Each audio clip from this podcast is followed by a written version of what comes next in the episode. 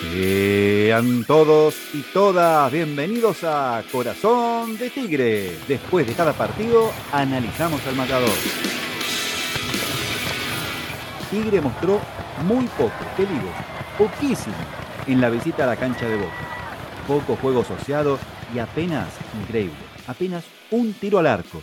Sí, un tiro al arco. ¿Hay chances de jugar mejor? Mi nombre es Germán K y también me acompaña al lado mío, vamos a ver cómo está, vamos a ver cuál es su ánimo, el señor Diego Cabral La Fonseca. ¿Qué tal Germán? Muy buenas noches, el saludo para todos los seguidores de Corazón de Tigre. Eh, sinceramente, ¿se esperaba algo más de un equipo de Tigre de Martínez ante Boca? Solo eso. ¿Alguien realmente en serio esperaba algo más de Tigre de Martínez ante Boca? Y como siempre te decimos, seguinos en nuestras redes sociales. Y como siempre te decimos, seguinos en nuestras redes sociales y acordate de suscribirte a nuestro canal de YouTube. Y ahora lo que nos compete, el análisis de lo que fue esta nueva derrota del Matador, lamentablemente 1 a 0 contra Boca. ¿Qué hay que hacer para suscribirse a YouTube? ¿Qué hay que hacer? ¿Qué hay que hacer sonar? ¿Qué hay que activar?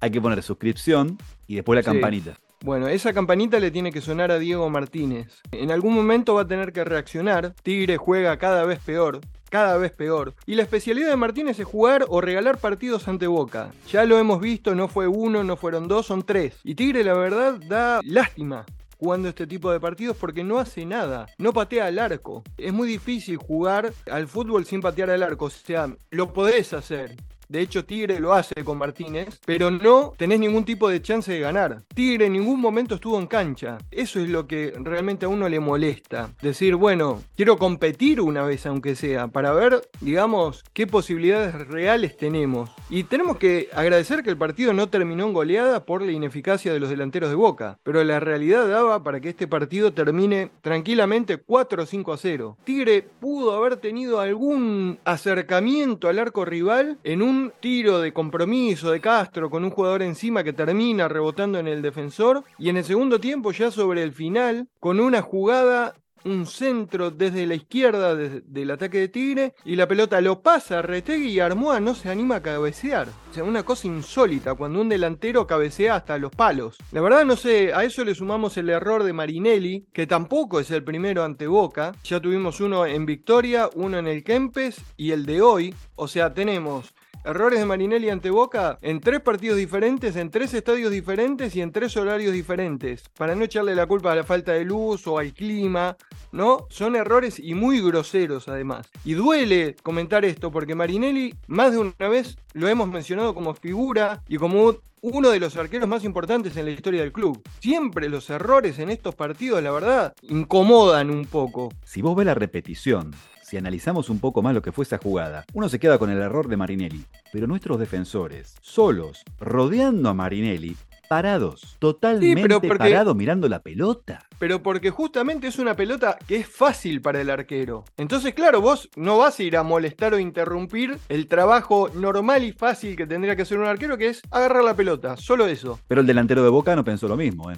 Pero lógico, porque está en ese rol de delantero y tiene ese hambre de delantero que no tuvieron los nuestros. Cuando tiran un centro que les pasa por adelante de la cara y ninguno atina, lo saco a Retegui en este caso porque la pelota lo supera. Pero Deja pasar la pelota como diciendo, yo en esto no me meto. O sea, me parece que estamos en una situación más que complicada. Partido flojo de Castro, partido muy incómodo para Prediger, que hacía un montón que no jugaba y lo ponen de doble 5 con Molinas, que hace todo lento y todo más difícil de lo que puede llegar a resultar un partido de este tipo. El juego cansino y para atrás después del gol siguió apareciendo cuando uno decía, bueno, ahora definitivamente iremos para adelante. No, tampoco, se siguió jugando para atrás, dejando que corra el tiempo, que todo transcurra en su normal curso. Ahora, Termina el primer tiempo, un primer tiempo en el cual decíamos, Tigre no generó absolutamente nada. Arrancás el complemento de la misma forma, no ves nada para cambiar. Se hace muy difícil entender eso, porque quiere decir que si vos no haces cambios, estás conforme medianamente. Porque de otra forma tenés que decir, bueno muchachos, así no podemos seguir jugando este partido, vamos a tratar de resolver esta cuestión. No hubo ningún tipo de reacción. Sinceramente es preocupante y en parte vamos a hacer un reconocimiento también a una doble atajada que tuvo Marinelli para no caerle con todo, que tuvo una doble atajada en una misma jugada, como para reconocerle algo de, actividad en este tiro. Pero vos fíjate, en este partido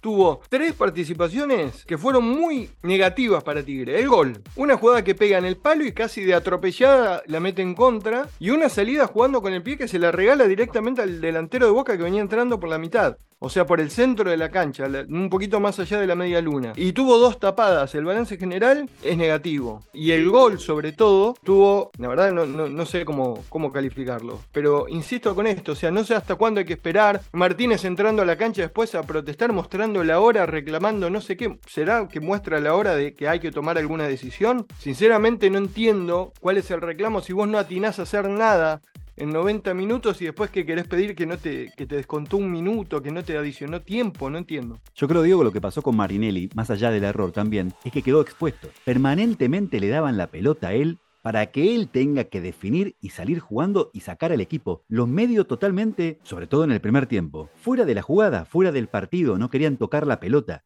Y Marinelli totalmente expuesto, solo, sin saber a quién darle la pelota, permanentemente todo el tiempo. Llegó un momento que se equivoca, porque hay presión y demás, pero... Pero se equivoca en una jugada que no es que se equivoca, que le da él la pelota a un delantero en una mala salida jugando con los pies. Se equivoca en algo básico que es agarrar un centro. Y fue un centro en el cual no estuvo ni siquiera encimado por ningún delantero. Ahí estuvo mal. Sí, sí, sí. sí. O sea, le queda la pelota, pero servida para agarrarla prácticamente sin saltar. Y la baja como con un cachetazo por poner mal las manos. O sea, y se la termina regalando a un delantero que está atento, ¿eh? que tiene los ojos abiertos, que está metido en el partido y que lo único que tenía que hacer era empujarla abajo del arco. Pero estamos de acuerdo que los problemas de Tigre no son solamente de Marinelli. No, no son solo de Marinelli. Lógicamente sería muy injusto caerle a él y por eso lo aclaraba al principio. Sobre todo cuando hasta inclusive en triunfos de Tigre, lo hemos reconocido como figura. ¿Se entiende lo que digo? O sea, hasta en triunfos de Tigre, Marinelli terminaba siendo la figura. ¿Por qué? Porque ganábamos con los justos. Y Marinelli nos tenía que salvar, como nos ha salvado a lo largo de un montón de partidos. Eh, y lo hemos marcado y lo hemos puesto como figura en nuestro podio. Y el reconocimiento sería muy necio eh, caer o que todos los males de Tigre sean por culpa de Marinelli. No, no es así. Pero voy más allá de eso. O sea, tuvo una gran responsabilidad. El partido terminó 1 a 0. ¿Quién cometió el error? Marinelli. Listo, ya está. Lo cerramos si querés ahí el tema. Ahora, después del gol, ¿qué cambió Tiro? ¿Qué intento de reacción tuvo?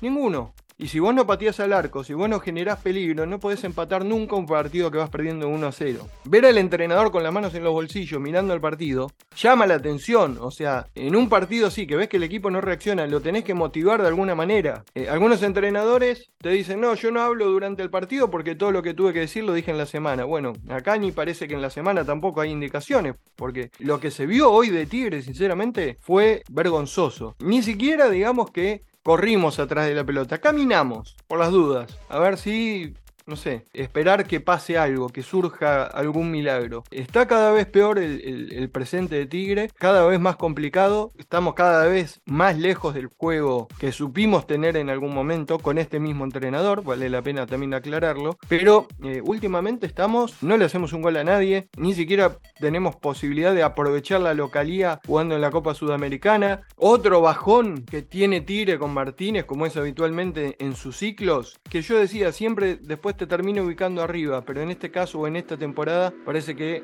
la cosa viene más complicada.